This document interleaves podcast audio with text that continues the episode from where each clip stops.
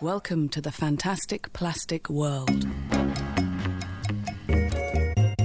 设计微颗粒和你聊聊一周设计圈。今天是二零一八年的十月二十四号，这是设计药店的第六十一期节目。设计药店旗下包含设计蛋白粉、设计微颗粒、设计交流电三类节目，大家可以通过网易云音乐、iTunes 播客搜索关键词“设计药店”订阅与收听。另外呢，想进一步了解每期节目图文资料的同学，也可以通过订阅我们的微信公众号“设计药店”查看。为了方便大家在公众号中快速的找到对应节目的图文信息，大家也可以在公众号下方的输入框回复期数，得到对应节目图文版的推送。本期节目呢，就输入六十一。这期微课令呢，我们给大家带来八条新闻啊，然后其中我们会选择三条和大家重点聊一聊。第一条新闻呢是关于一年一度的 Adobe 黑科技大会 Adobe Max 2018如期召开了，在十月十五号的时候，这一次我们和大家一起回来看一下今年的 Adobe 会给我们带来什么样的新技术，一会儿我们也会详细和大家介绍一下。第二条呢是关于十月八号的时候，谷歌宣布谷歌家将在二零一九年八月的时候正式关闭。谷歌家其实是属于。谷歌在社交领域的一个尝试吧，它其实之间以前有过很多的尝试，但是随着这个声明啊，也也标志着谷歌在社交领域上面尝试的又一次失败啊。但是呢，这其实并不能表示谷歌已经放弃了社交这一块，然后它可能会以其他的一些方式再重新进入，就比如说以投资或者说。参股收购的这种方式，呃，然后大家耳熟能详的 YouTube，它其实也是谷歌所收购，然后去运营的。当然，它是以一个视频的方式在进行一个切入，然后并不是所有的社交啊，一定像 Facebook 或者说是朋友圈、微信这样子去做的。然后，谷歌它现在其实一直在尝试一种新的方式，除了刚才所说的视频，然后今年三月份啊，它其实还收购过一个 GIF 平台。叫 Tunnel，Tunnel 其实并不是一个社交平台，它只是上面有很多的 GIF 图，然后你可以在上面搜索，找到你最合适的 GIF 图，里面应该有海量 GIF 图。是你发现这个 GIF 图，它其实是不受限于任何的平台，这个 GIF 图可以出现在苹果的 iMessage、Facebook、呃微信等等等等所有的平台。呃，这个应该也可以理解为谷在如何切入社交这一块的一种思路和尝试吧。嗯。好，第三条新闻呢是游戏史上投入成本最大的游戏《荒野大镖客二》在十月二十六号零点的时候就能玩到了。一代玩过的同学呢，应该也会被它的那些细节所折服啊。这个二呢，它是号称了有两千人的团队做了八年，用了整整五十六亿人民币的这样一个成本，这个成本是三倍于 GTA 五的一个投入成本啊。反正大家周五就可以玩到了，然后在。八年前和现在其实还有点差别。呃，当时像这种开放式的沙盒世界，它其实并不能成为主流。但是现在，即便是网络游戏，大家可以开始接受这种沙盒式的游戏了。然后，所以我在现在可能会更加期待八年之后，可以把它理解为号称是开放与细节做到第一的游戏，能给我们带来什么样的一个新的体验。第四条也是关于游戏的哈，但是相较于上一个成本投入很大的游戏，这是一条关于独立游戏的新闻。嗯，它叫做《中国式家长》啊。那这款游戏呢是在 Steam 上九月二十九号的时候发售的时候啊，一度登上了全球销售榜单的前列啊。这个名次呢仅次于《绝地求生》啊。不过从我们今年三月份开始啊，其实游戏行业。也切身体会到了这种政策带来的含义，所以药店也想借此机会呢，和大家一起聊一聊独立游戏的生存现状，以及作为第九艺术的游戏，玩家对独立游戏承载了怎样的期望。那第五条呢，是关于一个获得二零一七 Good Design Award 设计金奖的设计师啊。重点是在于这个设计师是日本京都正大寺的住持井上诚志啊，当然他是和另外一名建筑师一起完成的这个设计啊，他的作品是寺庙礼拜设施的手指处和星形双人墓，也叫做安堵啊。我们先来说说什么是手指啊？手指是在日语里面就是性的意思啊。那安堵呢，就是一个安心的意思。在这个设计里面，安堵是说它是指突破了日本丧葬的一个传统，就可以自由的去选择跟你合葬的一个对象的这样的一个双人墓啊。呃，然后大体的这个设计的概念呢，就是通过写信可以去祭拜逝去的人，然后并且自由的选择和谁一起安葬在这里啊。他们就这个设计呢，也申请了专利啊。但是这重点在于什么呢？就是现在的寺庙或者日本的寺庙，他们参加了一个设计奖，并且去申请对于他们这个设计的一些专利。我们可以看出，这可能跟我们大多数人的想象可能有一些出入，因为我们总觉得寺庙啊、和尚啊，以及他们背后的这种。宗教文化是带有这种神秘色彩的，但是他们今天也随着这种生活方式啊，做出了一些新的尝试。就在我们现在科技发展或者世界观快速变化的今天，哈，经营寺庙的人其实他们也开始有一点担心，并且在找寻一些方式来维持生计。不过呢，话说回来，其实寺庙做的这个服务就叫做服务内心的这样的一个业务啊，如果能够把这个业务经营的好，我觉得也是有市场空间的。第六条呢是关于一个词叫当代生活新度量单位。嗯，那什么是度量单位呢？这个很好理解，比如说一米、一斤、一天、一个星期，这种都叫做度量单位。但什么叫做新度量单位呢？这个我觉得这个词略带一些调侃和玩笑，但是他们确实非常有趣啊。举个例子哈，就什么叫新度量单位？就比如说他生气了，买十个包都哄不好的那一种。或者说，呃，这个片子给我的震撼相当于连看五遍《绝技》。那这里面的买个包或者看一遍《绝技》就是两种生活单位，就相当于说平息一次愤怒，或者说受了一点内伤这样的一个单位。所以这个就是一个新的度量单位。那我们再把这个度量单位升级一步讲，比如说叫二十一 delivery，或者二十一 de，或者说 two cat。那这个是怎么解释这个度量单位呢？那二十一 de 就是二十一 delivery，delivery 就是快递的意思，就是说你工作忙碌到连续一周送来的快递都没拆，就是说你忙成狗了这样的一个意思。那此外像那个 two cat，就是说毕业之后由于工作胖了，那这种体重增加的量级相当于我两只猫那么重，那一只猫可能是七八公斤吧，就胖了。十五六斤左右这样的一个说法哈，但是我们可以从这样的一个新度量单位的产生可以看出，比如说前两天像 add oil 就是加油这个意思是正式加入了牛津词典，我们也可以看出互联网在加速我们的这种语言表达的变化以及思维方式的变化。嗯，第七条呢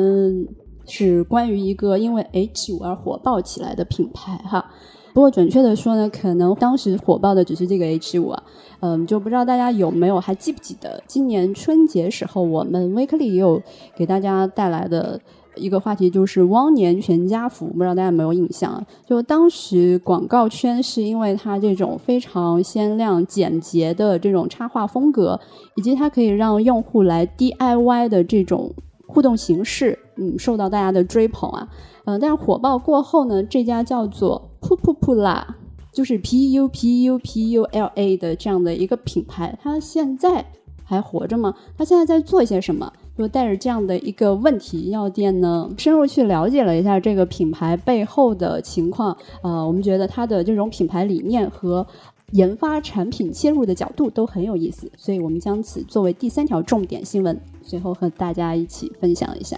嗯，最后一条是第八条。第八条呢是关于精灵宝可梦和灵美这个钢笔品牌的一个联动。呃，然后精灵宝可梦呢，它基本上可以理解为是我们八零年这一代大家应该都比较熟悉的一个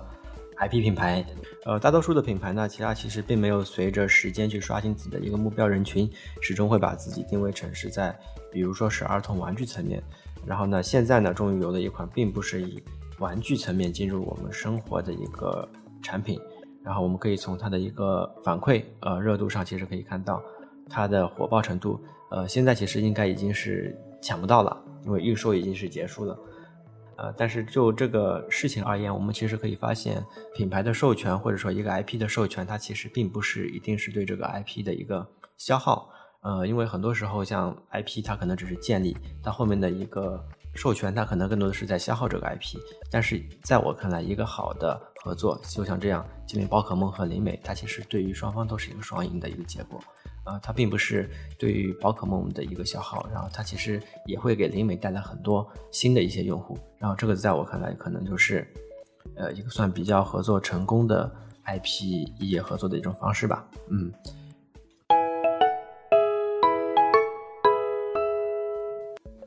下面开始我们的重点部分。第一部分是关于 Adobe Max 2018。那么 Adobe Max 2018，呃，我准备在这里可能和大家，呃，以一个提纲的形式，大概先了解一下他说了哪些重点内容，然后我们后续可能会以期带完粉的形式，配上图文，继续就一些非常细的一些操作层面的一些细节啊，可能配合着图文来讲。今天可能只是讲一个，呃，各个软件的一个大的更新方向。我们可以一个一个来说啊，就是 Photoshop 桌面版的一些更新，我们可能并不会讲那么细。在我看来，它其实并没有很多令我们特别惊讶的东西，特别像只是把 Ctrl Z 这种快捷键改动都能是一个更新的话，嗯，总的来说并不是很惊喜啊。反而在我看来很惊喜的是 Photoshop 的 Pad 版，Photoshop CC 是桌面版，然后这个可以理解为是一个移动版。其实 Photoshop 以前在移动端上也有些尝试。它以前也有现成的软件，但是你会发现，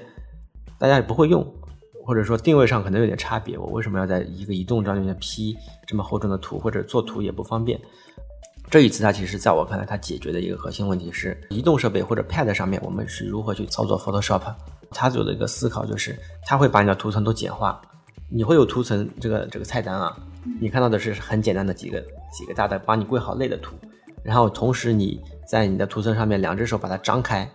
它就能把那些几百层的图层啪就全部打开来，就是它会有一种一种折叠，你可以理解为它其实是属于一种呃，它在于 Pad 上面，或者说它对于移动移动这种我们零碎的时间，我们要如何去操作这种呃修图画画，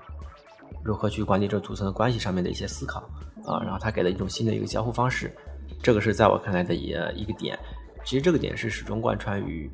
它的所有这个品类发布会的一个特点就是联动，呃，桌面版还有 iPad 版，他们都是通过那个 Creative Cloud 的那个那个服务嘛，就是那个同步服务，但你要付你要付费嘛。比如说它有个场景就是你在 Pad 上面改了一些图，或者说你在 PC 上面改了一些图，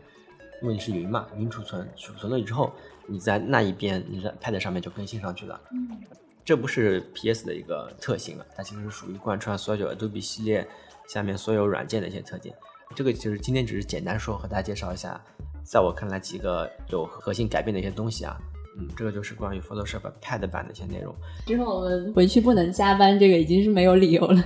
啊。就是老板说你把这个图加班做一下，他说不行，我在家里。对，那你不是有 Pad 吗？但你得购买那个云服务，那个是正版服务，给大家回去加班提供了条件。它其实在我看来，可能是把这个正版和这个功能做的更多的绑定嘛。如果你只是用盗版的话，你肯定不会使用到这个云服务，你也你也享受不到这些联动的功能。嗯嗯。然后呃，还有一个就是 Dimension，我记得上次说到 Dimension CC 的时候，好像是说到它是一个。快速预览 3D 做包装这样子一个一个软件嘛，你可以把一个图贴到一个，它提供一些简单的一些，比如说手拉带，不知道大家有没有印象啊？然后它会把快速贴上去生成出来。然后 Dimension 在这一次其实也有一些更新。然后第一点就是更新了它的输出，因为以前它毕竟是个软件，比如说你在里面做了一个效果图，你如何去跟你的客户，那个客户可能不在你身边，他可能是远端的开的会或者邮件的形式，你如何去给大家看？然后它现在有一个功能就是。通过做完了之后啊，有一个叫输出，它是通过 Web 浏览器输出，它可以把你这个东西渲染，用一个浏览器可以实现的渲染方式，你只要发一个网址给他，他就在那浏览器里点开，而且还在浏览器里面可以通过旋转啊、看啊各种细节放大，所以它应该是解决了这个分享输出的一个问题。呃，当然还有一些其他的更新，比如说更方便的吸取样式，然后还有就是呃，它可能会帮你计算这种盒子的这种切面。展开它应该是怎么样子的一个图？呃，像这种，在我看来是优化。嗯，还有就是 Illustrator，Illustrator 也也有一些更新啊。在我看来，最大的一个更新就是它与它的界面管理。嗯，早期那种矢量软件的界面应该始终都是一个比较难做的东西，最早是线性的，对吧？后面就是呃，Illustrator 是那个网格渐变，那个是能让你在矢量里面去做出一些。细节的这种渐变的一个方式。然后它现在其实用了一种更自由的添加各种点，它会计算各种点，你只要可以定义这个点的一个颜色，它自动可以和旁边的几个点进行一些渐变上的混合。然后这个其实已经是突破了以前的网格，网格只有交叉，然后那个才，然后现在个点你是可以自定义添加一个，而且还能够定义一个点的一个弧度，你都可以定义。然后这是它的一个新的一个叫做更自由的界面方式吧，啊，这个可能需要配图，但大家可以了解一下就可以。这个就是关于 Last Treat，还有就是 Adobe XD，它其实是属于一种原型工具吧，啊，你可以理解为是统一管理，而且能够和 PS 去联动的。上次举的一个例子就是在那个呃 PS 里或者 Adobe XD 里面改了一个按钮，然后你的所有界面上的呢对应应该改的这个按钮，它就一起一起变的颜色了。像这种功能的一个软件，然后这次它它主要是添加了一个就是声音的交互模拟方式，因为以前我们能做到的只是链接图片、链接按钮进入下一步交互，这一次它能够把声音这个锚点也进去，然后让你去定义下一页应该是怎样子，然后这个可以让你的原型啊更加拟真吧，因为以前我们比如说 Hi Siri 这个界面。它可能你只能通过点击那个呃像麦克风一样的这个按钮，假假的进入下一步的模拟。但这次你就真的可以说 Hi Siri，然后它就可以识别出来你这个语音，这个语音是你自己定义的，然后就可以进入到你自己定义下面应该会进入的哪一个那个页面的一个图，嗯，然后这就是它的一个主要的一个增加的一个呃 Voice 的一个交互的一个方式的模拟，呃，这个是主要的，还有很多细节的一些优化我就没有讲。然后下面一个新的一个软件呢，叫 Project Gemini。呃，首先它是一个移动端的一个一个产品，因为现在 Adobe 其实跟苹果它其实属于联动的比较强的嘛，所以它有一个很大的一个重心就是关于呃移动上面。然后这个它其实属于一个绘画工具。嗯，像以前我们触摸的笔记本其实很多了，触摸的笔记本比较 Surface，还有苹果的那个 iPad Pro。呃，你在上面有一个应用场景就是画画。似乎我们只要一个感应笔，好像你就可以去画画了。但是你再去真的买来以后，你去尝试的话，你会发现很多软件的交互或者说体验，它其实并不是属于这种移动或者说是给你触摸笔去去做交互的。以前我们还是用那个笔在点这种就是 Win 下面这种交互方式的一些按钮。然后这个呢，它其实应该属于 Adobe 它吸取了这个。Photoshop Sketch 和 Illustrator Draw 的一些经验，然后专门为这种移动端去做了一个绘画上面的一个软件。它具有像刚才所说的那个 PS 的这种图层式的缩放方式和保留的一些这种绘画方式嘛，一些交互方式，反正都是为了这个移动端去做了很多的优化。而且这个软件还能够跟呃 PS 去联动，所以又把它打通了一遍。你在 Photoshop 里改了以后，这里面也会更新，然后又会这个联动，刚才已经说过了啊，呃，反正就是呃，大家可以期待一下，这个都是在二零一九年的时候会会上线。哦，其中有一点特别有意思的就是，呃，它演示了一个叫笔刷的混合。比如说你是画水彩的，你在里面可以控制水的量还有颜色，那个这个湿画法，你这个时候怎么去把它这个画到这个电子的上面去，它就能够帮你这个模拟出来。然后你比如说。一点你能看到这个水的晕开，然后你还能控制这个泛的这个范围，啊，这个在我看来还是挺震撼的。还有像这种笔刷的混合，就是刚才是湿画法，还有这种很干的颜料的画法。比如说你是一个黄色里面加了个绿色，你能感觉到那个笔刷在这个这个，比如说绿色在这个黄色里面，就是这种还没有完全融合。对，就是被你这个笔刷刮过以后，一半融合了，一半没融合那种感觉，它这个都能模拟出来。嗯，啊，这个还是。看着挺像，拿了一个啊，下面一个软件是关于 Lightroom 的。Lightroom 它这次的更新也主要就是 Pad，然后 Phone、Web 上面的一个打通，这个好像跟上次也差不多，但是这里面演示的可能会更多一点。还有一个就是它在 Web 上面的一个智能分类，呃，照片的管理始终都会和智能扯上关系，就像苹果的那个相册，然后 Lightroom 的这个相册啊，这个图库它其实也是一个云嘛。你会把所有东西都存在里面，它是希望你把所有的东西都存在里面。一个是可以方便的修改，而且它的这个交互方式也会有优化，已经不像以前是那种非常详细的，它也会对移动有些优化。而且它在智能这一块也做了一些新的尝试吧，比如说你在浏览器里面打了一段网址，你就能访问到你这些所有的这个图库，然后它上面有很多的标签，比如说要更多的人，要更多的景色，你都可以通过一个按钮去拖啊，那就它会帮你搜出全是人的照片，全是人。这是关于它的一个智能啊，应该可能更多的是智能上面的一个结合。由于时间篇幅，我可能会讲的更快一些。有一些软件，比如像 A E，它的一些智能抠图这种，可能就呃简单就一笔带过吧。还有一个就是 Premiere Rush，这是一个呃全新的一个软件。Premiere 其实应该可以大家都会知道，就是电影剪辑嘛。然后现在环境下面，其实你可以看到产生了很多的 YouTube 主 UP 主，对，不不叫主播，就是他们提供视频内容。比如他们会把自己制作的视频传到 YouTube 上，传到 B 站上面，但这个视频你真的如果专业去做的话，呃，做一个剪辑什么采集，它其实是要时间的。然后一般的话，我其实我感觉他们快的话可能也得一周，但你做的稍微好一点啊，可能都要一周这样子时间。其实，呃，你会发现用专门的软件去做它还有点重，然后呢，呃，始终缺少一个，特别是像移动端，你你也没有这样子一个东西去让你方便的去。呃，编辑采集，然后 Premiere Rush 就是这样子一个工具，能够让你在移动端快速的去做那些影片的剪辑，嗯，而且它的一个定位是给那些非专业的用户啊，就是他 UP 主他们可能并不是视觉专业，他们也并不是电影剪辑中的美图秀秀，呃，又比那可能再专业一点，就是，嗯，反正就是做了很多优化嘛，就是给不会用的这些人也做了一些简单的。可能更多的是引导上面的东西，功能上可能并没有减掉啊，这样子一个软件，然后这个好像已经是可以下载到了。呃，Adobe 的所有的东西它都会结合那个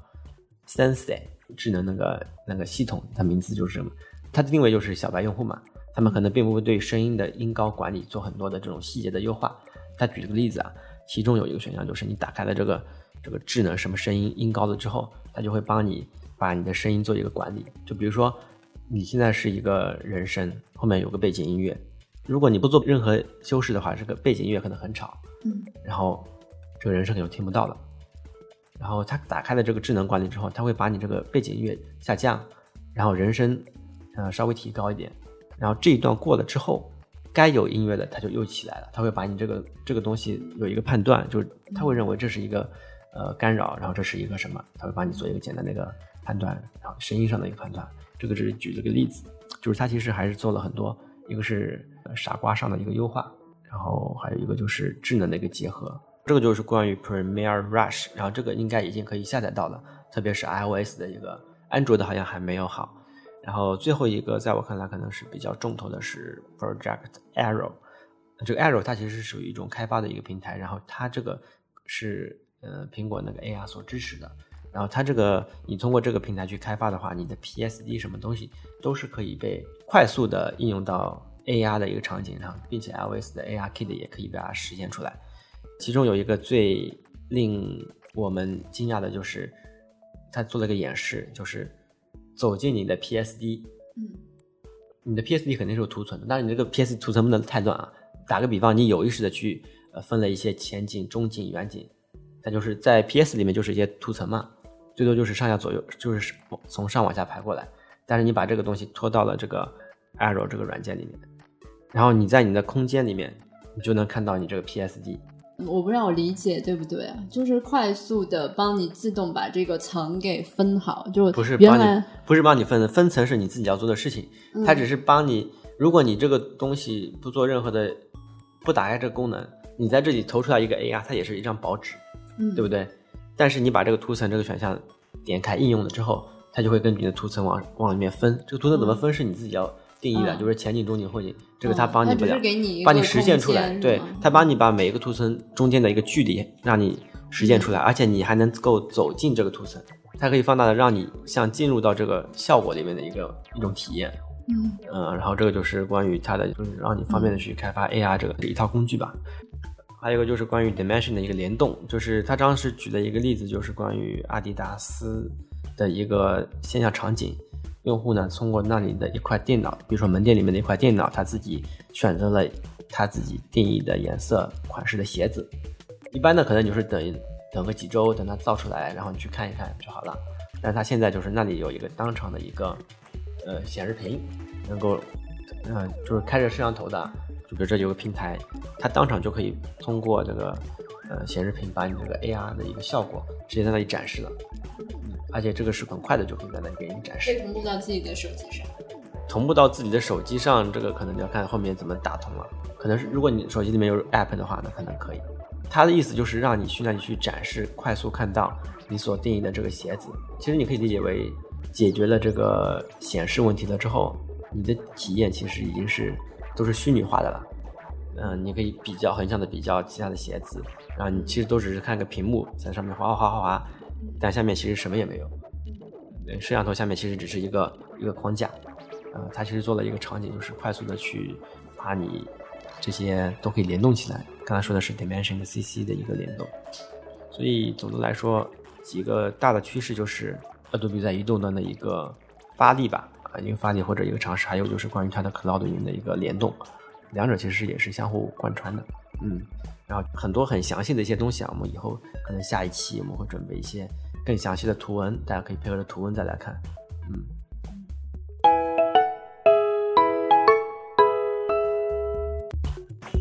那第二条重点新闻呢，跟大家说一说刚才说的那个中国式家长的独立游戏哈，这个是一个什么样的游戏呢？要有人把它称之为叫做模拟人生的中国版游戏啊。它模拟的是一个中国的孩子，他从这出生到高考的这样的一段经历，这段经历呢将决定你的一生。然后他现在这个游戏是火到一个什么程度呢？就是在九月二十九号那一天，在 Steam 平台上上线的这个几天之内吧，就这款游戏就迅速的登上了全球销售榜单的前列，最高的时候是位列第二名，就仅次于《绝地求生》啊。那开发这款游戏的。团队呢，它其实只有两个人，叫那个墨玉丸的这样的一个独立游戏工作室吧。那一共就两个人做的。然后它的那个玩法大体上是什么样的？就是它跟养成类游戏有点相近啊。就主人公呢，他是有几个重要的能力值，就包括体魄啊。智商啊，情商啊，想象力啊，记忆力啊，这样等等等等，然后可以通过一些什么挖矿的小游戏啊，然后我们可以就获得这样的一些能力值，然后再去安排小主人公的什么娱乐啊、学习啊，然后通过这种娱乐学习的选择组合，然后最终。但是他们最终的那个目标都是指向高考，就是你考是否考上清华北大还是家里蹲这样子的，就是这种养成类的游戏。那这个游戏为什么会火呢？就也是跟可能跟我这一代人哈暴露年龄，呃，是有一个共同的回忆，就正好是刚刚成为家长的这一代人啊。但是他们的这个制作，就有很多人评论，其实。不是特别的精良，但是它这种强烈的代入感是弥补了这种制作上面的不足啊。就很多人评价这款游戏，就是说它非常的真实，比如说像里面的跟亲戚的红包推搡啊，这种红包拉锯战吧，然后还有那个什么妈妈跟老同学的面子比拼啊，其实我们这代人感受也蛮深刻的。还有他小卖铺里面卖的一些东西。什么 CD 啊，还有一些就是我们这代人有有记忆、有回忆的这样的一些东西，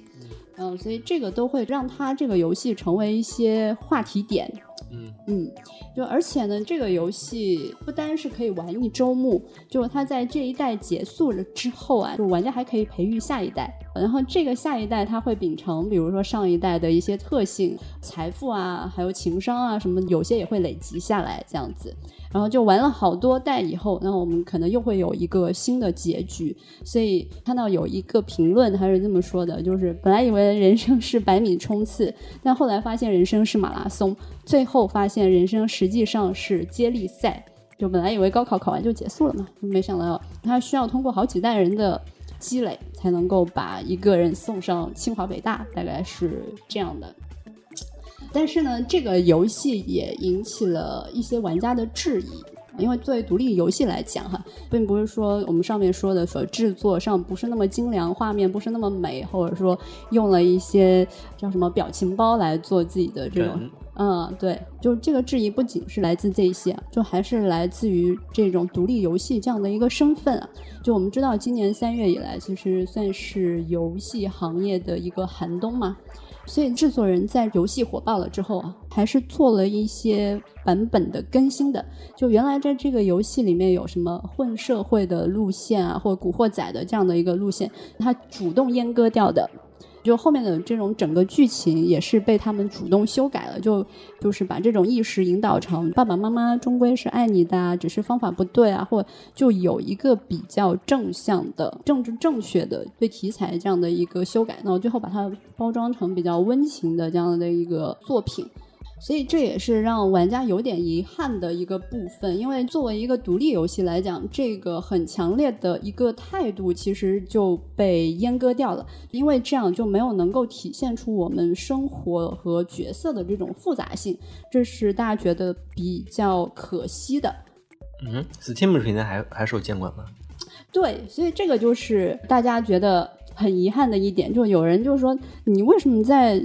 国际型的这样的一个平台上，你还不能放开手脚。但是政策是不友好，但求生欲怎么这么强？就是这种，就因为作为独立游戏来说，它应该是这种独立精神是高过于一切的。所以，就这个就是大家为什么说它始于深刻，流于平庸啊？有这样的一个评论。所以这边就得说到一个，就是关于独立游戏精神这么一个东西。一向啊，大家会觉得独立游戏应该是那种敢作敢为的游戏吧，或者说它有自己独到的价值观，呃，或者说，嗯，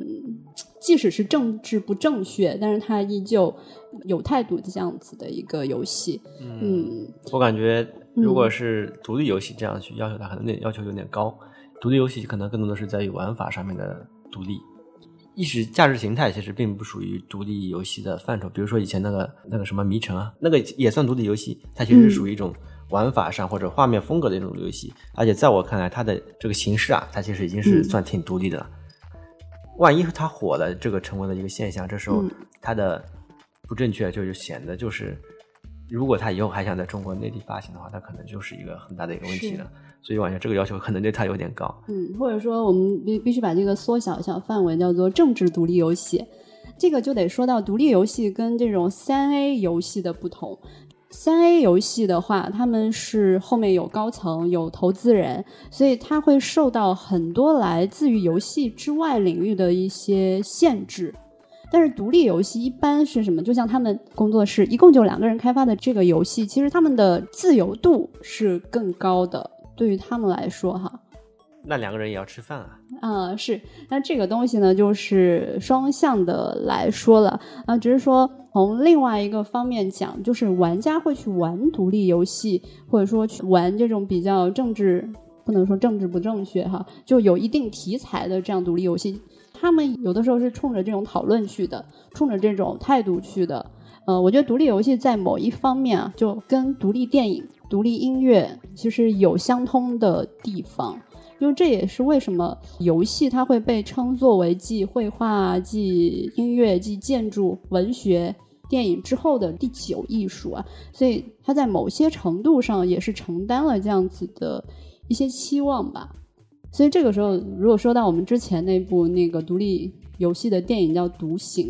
我不知道大家有没有看过。我对《独行》的感受是。它可能体现更多的是独立游戏开发者处境的艰难，怎么去筹集到这个资金啊，或者陷入这种困境啊，然后，但是他很少谈到这种独立精神，他只是说，哎，我几个人在开发这个游戏，然后怎么把从小做大，所以我觉得他没有把这种独立精神的这种艺术价值给体现出来。说到艺术价值，其实就可以说到两点，一个就是关于玩家，就玩家其实如果我们粗暴的分啊，也可以分为两类，一类算是娱乐需求的玩家，然后另外一类他们可能是希望能够看到一些有态度作品的这样的一个玩家，就跟我们看电影也是一样的，去电影院可能为了社交，为了消磨时间，或者为了让自己感觉到开心、避世这样的一个愿望。去电影院看电影，但是呢，还有另外一类人，他看电影的时候是有另外一个需求的，呃，那这部分需求，它其实就是在独立游戏的这样的一个平台上去承载的。因为如果作为这种大公司开发的游戏，它牵连的东西特别特别多，资金啊、商业化啊，嗯，这种关系，它没有办法去，就是大家都不想成为这种争议点，或者说你你有争议，你就会把自己处在这样的一个危险的环境底下。但独立游戏它并不完全是为了商业目的而做的一个游戏，所以这也是为什么大家会对它即使在 Steam 这样国际平台上还自我主动阉割的这种求生欲感到遗憾的原因吧。嗯，我感觉这可能是小部分人的需求，而且像这种你在在游戏里面玩到一个态度，这个我感觉真的可能是它是已经比较小众了。其实我在我理解起来，你就把这个游戏系统完善完善好，把这个系统做复杂，就是做完善了，把这种数据打通了，而不是通过一些玩梗，然后让你去，嗯已经它已经算是一个很独立的游戏了。它现在其实就已经在是玩梗了嘛，玩梗了就有可能会玩到一些态度表达上的问题啊。所以，所以我在我理解起来，其实如果我是个玩家啊，我只在乎这个东西好不好玩，我只在乎我这个培育出来的下一代，哦，可能会培育出一个什么奇怪的一个东西来。嗯。我在乎的是个游戏性，嗯但是这个态度，有些人可能会在意，嗯，但有些人或者我感觉大多数的玩家还是喜欢看爆米花电影。这个东西就说回来嘛，玩家就是分为两类，就是这些都是大家的选择。有人选择娱乐性爆米花，我觉得消遣消遣，觉得就今天很高兴玩玩这个游戏啊。但是还有一部分人他是另外的选择，这个东西就是属于开发者跟这个玩家之间达成的一种默契，就是我希望你能够有这样的一个电影，就作为独立游戏的这样的一个期望啊。那为什么我们要区分独立游戏跟三 A 游戏呢？就并不是说哦，你独立游戏早期它只是一种玩法和表现上的嗯层面，，但是这个就是大家每个人对期望中的游戏是有不一样的期待的，就每个人都有不一样的需求嘛。那只是说为什么大家会对此感到遗憾？我我的理解是这样的。就看市场开不开放，然后是否能够承载这种多元的价值观的出现，或者说多元的玩法或者这种东西的出现吧。反正这个东西就说到这儿吧。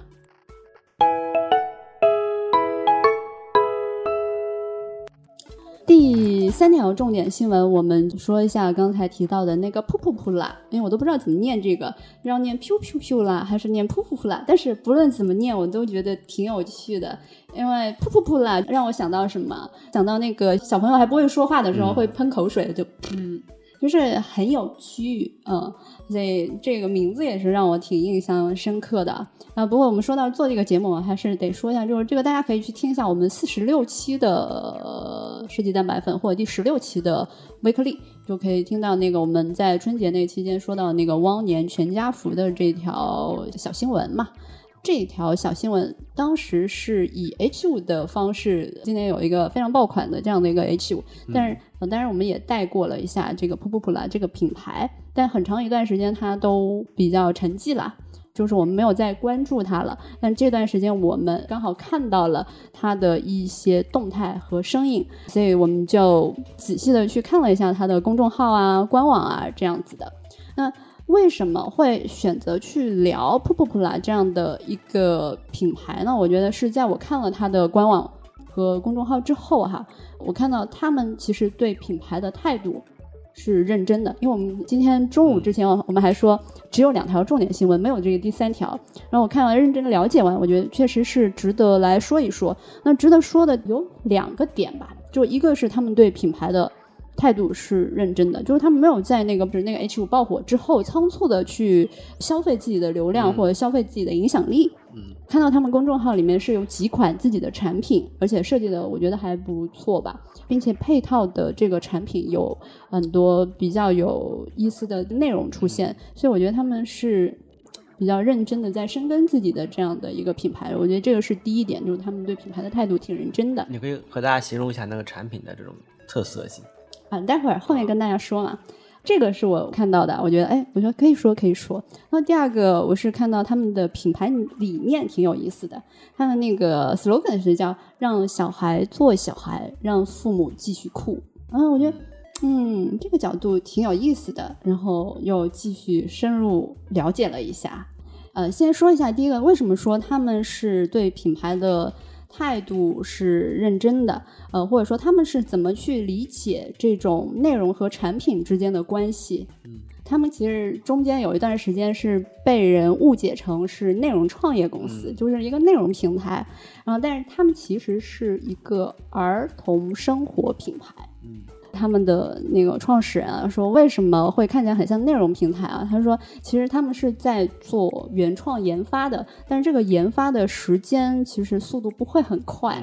就像我们现在商场里面有很多量产的低价的复制这个名创优品那一套的这些。商品其实很多很多，但是他们还是坚持的做自己的这个研发，因为这个中间其实也蛮长的一段时间嘛，然后所以他希望那个品牌也能跟用户通过这种内容的形式啊进行一些沟通。你得给大家形容一下具体是个什么样的一个程度，不然大家只是概念层面的理解嘛。那我就直接说他们的产品啊，呃，我们举个例子说一个他们那个小笨钟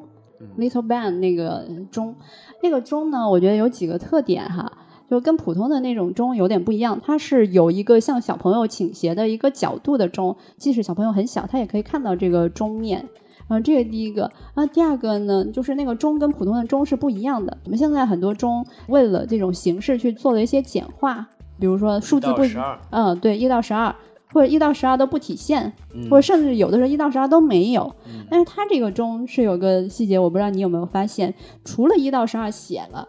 它连边上的分钟都以小字来写，嗯，你有看到吗？这是它的卖点，肯定啊，嗯，然后呢，并且它不是有分为红色和蓝色两个指针吗？长呃短针是红色的，长针是蓝色，然后蓝色对应的那个一到六十的那个分钟数嘛，就蓝色跟蓝色对应，红色时间跟一到十二对应嘛，小时这样对应，然后秒针是白色的，它这些都是它是为小朋友而设计的细节，嗯。另外呢，我去看了一下那个 Little Bang 的一个开箱，它在开箱里面还有个小卡片，然后这个小卡片有两面，一面中午十一点四十五吃饭，吃饭呢，它正面画着这个小朋友在吃饭，然后上面写着数字的十一点四十五，背面翻过来就是这个钟指向十一点四十五所呈现的样子，所以我觉得从这些小的细节都可以看出，他们是在很认真对待。这件事情的啊，这是他们的一个产品哈，我觉得这个是挺有意思，嗯，但是我觉得更有意思的点是在哪里呢？呃，也就是他们的这个品牌理念，就是这个点是让我下午的时候说，哎，好像可以可以多说两嘴的，就是这个品牌理念，我觉得有两个地方挺有意思，一个是他们对世界是多样的这样的一个理念的支持。这个是第一个，然后第二个是他们是从关系和互动场景这样的一个角度切入到产品进行设计的。那我们先说第一个，就是说它对世界多样性的这样的一个支持，这个话题就得回到当时那个 H 五了，因为当时那个 H 五我们在介绍的时候，很多都是倾向于说他们这个风格很有意思，然后 DIY 的这个形式很有意思。后来有好多好多 H 五都抄了这样的一个风格，就讨论比较多的是这个，但是呢。当你了解了这个品牌之后，噗噗噗啦，他们那个主创也是说嘛，但是那个拼的那个全家福嘛，他们觉得为什么是拼出自己理想中家的样子啊？他们觉得在一起这个并没有一个固定的样子，你可以一个人